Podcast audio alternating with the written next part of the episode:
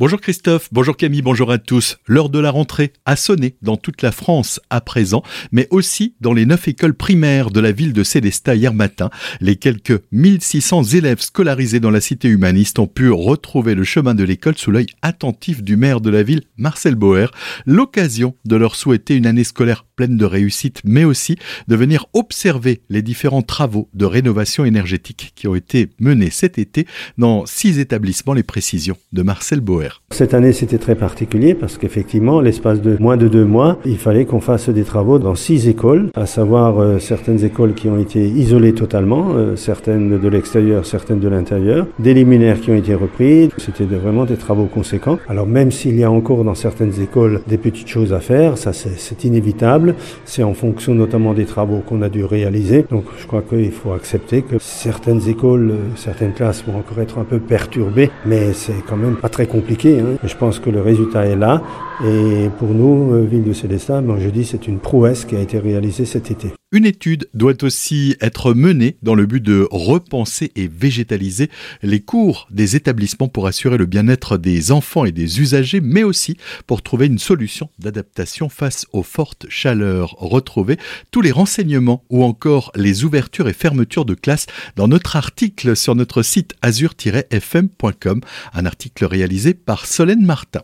Ce dimanche 4 septembre marquera le retour du FIFA Day à Ribeauvillé. Après deux ans d'absence, le cortège de la fête des ménétriers défilera à nouveau dans les rues de la cité. Le thème de cette année, le réveil d'Odin, c'était déjà le thème prévu pour 2020. C'est toute une fourmilière de 1200 bénévoles et 17 associations qui travaillent depuis des mois pour que la reprise soit grandiose et ce n'était pas mince affaire comme le précise Anne-Sophie Zucconi, la présidente du comité des fêtes de Ribeauvillé. Le fait d'avoir arrêté pendant deux ans, pour les associations, ça a été bénéfique parce que se remettre dans le bain tous les ans à la même période, c'est pas toujours évident. Ça bloque aussi les associations hein, parce que ça veut dire qu'au mois d'août, tu pars difficilement en vacances parce que tu sais que voilà, il faut préparer le char. Après, se remettre dans le bain, c'est difficile évidemment, mais on est resté derrière eux on les a motivés, on a fait en sorte qu'ils continuent et, puis bah, le résultat il est, il est là.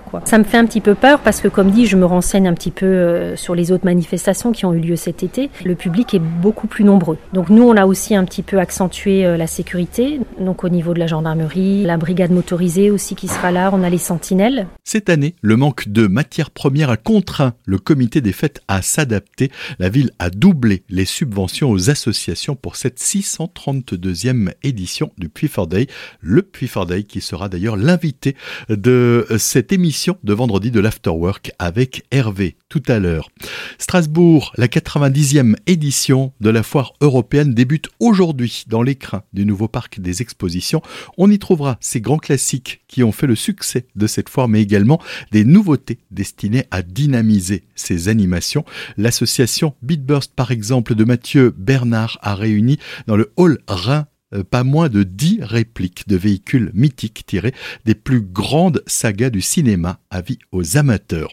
L'art urbain, à présent, s'invite à Célestat après les trois premières bornes à verre décorées par trois artistes différents. Voilà qu'une quatrième borne devrait se faire une beauté sur le parking des Tanzmatten et c'est Édouard Blum, un artiste mulhousien, qui sera à la manœuvre mercredi prochain de 14h à 17h30. Cette opération fait partie de la programmation off du festival Colors qui débute aujourd'hui jusqu'au 25 septembre. Une dernière borne à verre rue Kensinger sera elle aussi sublimée cette fois-ci par Jack Umdenstock à l'occasion du festival Célesta Rue le 16 octobre prochain.